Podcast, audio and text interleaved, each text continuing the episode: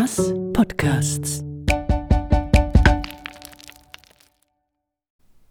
Die Stimmung des lautdenkenden, inmitten unverdrossen klickender Touristen scheint eher melancholisch als rosig zu sein. Die schönste Aussicht haben die Toten. Wenn man es hat gesehen kommen, wäre es anders gekommen. Stell dir vor, man hätte es gewusst. Im 18. Jahrhundert. Was hat man geschrieben? Vielleicht wir bieten Liegestätten an einmaliger Lage mit unverbauter Sicht auf das zukünftige UNESCO-Weltkulturerbe. Interessenten haben sich bei der Stadtverwaltung kurz nach ihrem Ableben zu melden. Aber so war es. Ausgerechnet an dem Ort, wo sich heute ein Dolder Grand wird die Finger abschlecken danach. Sie sind gelegen. Die Toten. Die schönste Aussicht von ganz Bern. Und du liegst zwei Meter unter dem Boden. Aber sogar wenn du bist besuchen hast du nichts gesehen.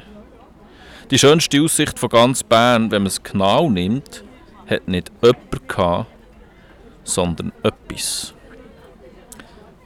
Die da hier. Die Sandsteinquader in der Friedhofsmauer. Die war früher höher im 18. Jahrhundert, aber genau gleich Rauch.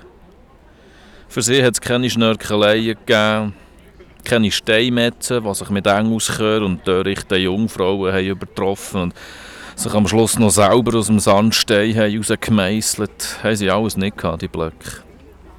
Dafür haben sie die Aussicht gehabt. Auf das alles.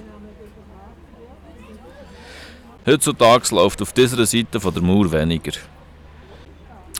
Dafür hat die Mauer etwas mehr von der anderen Seite zu erzählen. Hunde, die einbeinig dunkle Flecken an Sandstein herbeiseln. Teenager-Pärchen, die oben drauf sitzen und mit ihren Fersen nervöse Rhythmen dagegen trommeln. Zuckerstöcke und Raketen, die am 1. August schwarze Spuren in die Quader reinbrennen.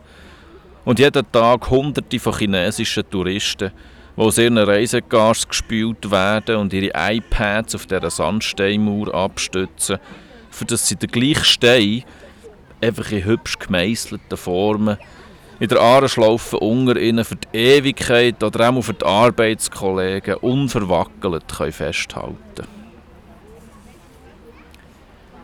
Wenn sie hätten können, wären sie vielleicht gegangen, die Quader.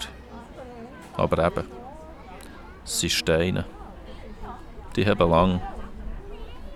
Länger als die Toten. Die liegen nämlich nicht mehr im Rosengarten. Die sind gezügelt. 1878 ist Oshalden Friedhof.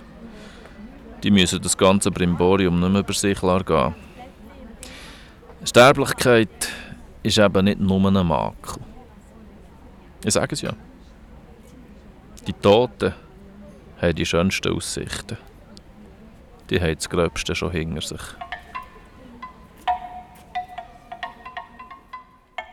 Nils Althaus bekannt weniger als diplomierter Biochemiker, denn als Kabarettist und Chansonnier, zuletzt Aussetzer, Soloprogramm und CD und Schauspieler Delebach Kari in Ene Vinik sowie durch Auftritte in der satirischen Fernsehsendung Late Update.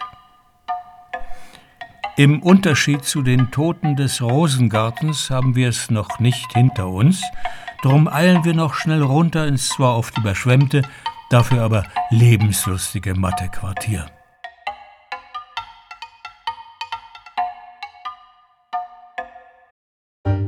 Sie hörten Sandsteinreich Bern. Kabarett zum bunten Sandstein. Redaktion, Regie, Produktion Pierre Kocher. Moderation Michael Schacht.